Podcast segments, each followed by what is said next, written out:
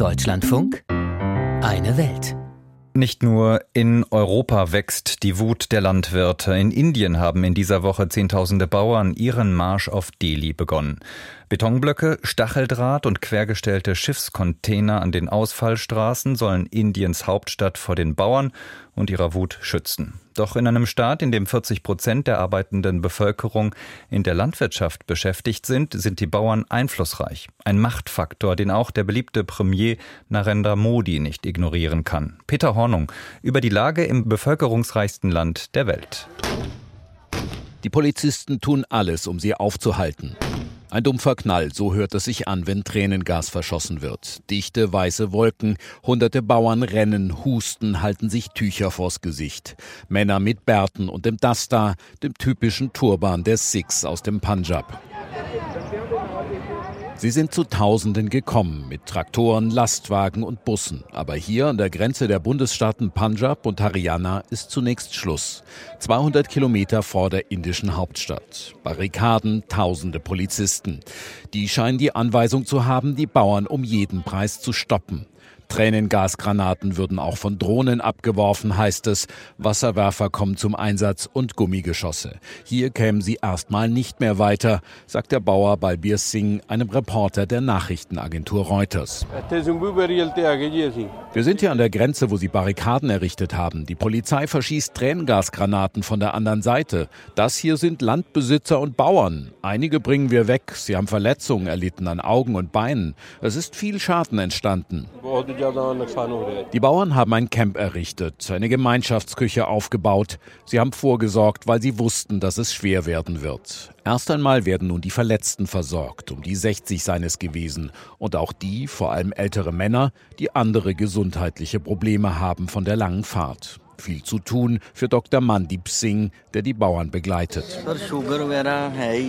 Die Menschen hier haben Probleme mit ihrem Diabetes und Atembeschwerden aufgrund des Tränengasrauchs. Wir haben hier deshalb Vernebler aufgestellt. Mal sehen, was als nächstes passiert.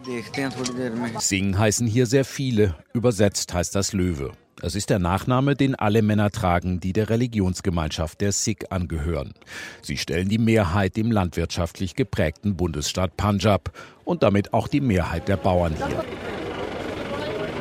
Die Not habe sie dazu getrieben, zu diesem Dili Chalo, wie sie ihn nennen, dem Marsch auf Delhi. Als Bauer könne er kaum mehr von dem leben, was er produziere, sagt Balbir Singh. Deshalb müsse er etwas tun. Ich muss meinen Kindern Zugang zu Bildung ermöglichen. Es ist sehr schwierig, über die Runden zu kommen. Wir fordern faire Erntepreise. Aber es gibt keinen festen Preis. Was soll ein Bauer also tun?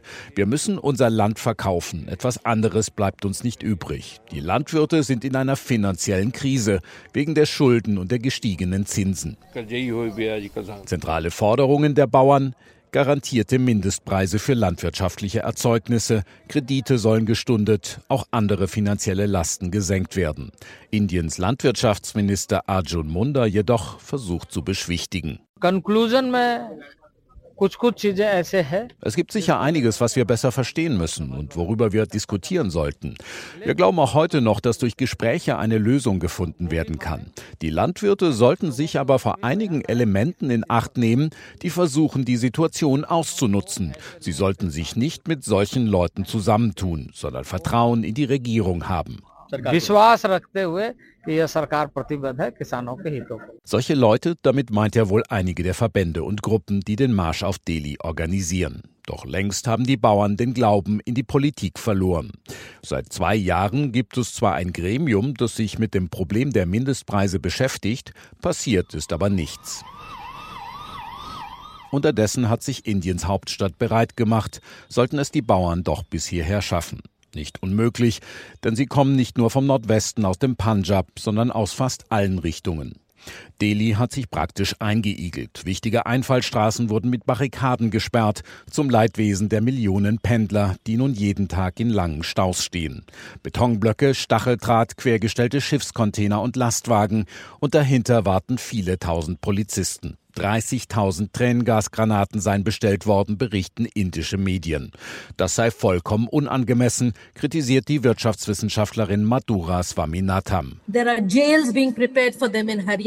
Gefängnisse würden für sie errichtet. Es gibt Barrikaden. Alles Mögliche wird getan, um sie aufzuhalten. Das sind aber Bauern, keine Kriminellen. Wir müssen mit ihnen sprechen. Wir müssen Lösungen finden. Wir müssen die Bauern mitnehmen, wenn wir die Zukunft planen. Die Bauern hätten allen Grund zu protestieren, sagt sie. Die Probleme der indischen Landwirtschaft und der Bauern gibt es schon lange. Es geht darum, wie Land verteilt wird, wie Kredite vergeben werden, wie moderne landwirtschaftliche Geräte eingesetzt werden. Dann geht es auch um die Bewässerung. Und all diese Probleme werden noch verschärft durch den Klimawandel. Deshalb ist Landwirtschaft nicht statisch. Es verändert sich viel. Und die indischen Regierungen haben bislang diesen Problemen nicht genügend Aufmerksamkeit gewidmet. Sie sind sie nicht angegangen. Und deshalb hat sich das Ganze angestaut. Schon einmal vor drei Jahren hatte es große Proteste gegeben in der indischen Hauptstadt. Damals hatte die Regierung von Narendra Modi jahrzehntelange Mindestpreise für Nutzpflanzen aufgehoben. Ein schwarzer Tag in der Geschichte der Wirtschaftsreform Indiens hieß es damals. Delhi war lange Zeit belagert worden. Am Nationalfeiertag, dem 26. Januar 2021, durchbrachen Bauern die Barrikaden und gelangten in die Stadt. Fast ein Bauernaufstand, der erst beendet wurde, als Premier Modi die Gesetze zurücknahm und sich gar bei den Bauern entschuldigte. Doch der Jubel über ihren Erfolg ist längst verhallt und wieder den täglichen Problemen gewichen. Indien ist noch immer ein landwirtschaftlich geprägter Staat. Mehr als 40 Prozent der arbeitenden Bevölkerung ist in der Landwirtschaft. Viele Millionen Bäuerinnen und Bauern, die, tun sie sich zusammen, eine Macht sind. Doch dieser Bauernmacht gehe es nicht darum, erneut Indiens Hauptstadt auf den Kopf zu stellen. Wir sind Bauern, keine Terroristen, steht auf T-Shirts, die einige tragen. Sie wollten lediglich ernst genommen werden und verlangten Gespräche und Lösungen, sagt Bauernführer Saban Singh Pandey. Doch sie seien friedlich. Wir blockieren keine Straßen. Die Regierung hat die Straße in den letzten zwei, drei Tagen blockieren lassen. Wenn sie ein Angebot für uns haben, dann sollen sie das machen. Was wir jedoch gesehen haben, ist, dass die Regierung, was immer sie auch sagt, nur unsere Zeit verschwenden will. Aber von unserer Seite aus wird es trotzdem völlig friedlich sein. Wir sind nicht gegen die Regierung. Dieser Kampf dient dem Wohl der Nation. Dieser Kampf gilt den Bauern des Landes. Und wer mitmachen möchte, kann mitmachen. Wir nehmen jeden, der kommt. Klar ist, die Bauern sind gut vorbereitet und sie haben Ausdauer. Beim letzten Mal 2020-21 haben sie gezeigt, wie lange sie durchhalten können. Ein Jahr, vier Monate und zwei Tage.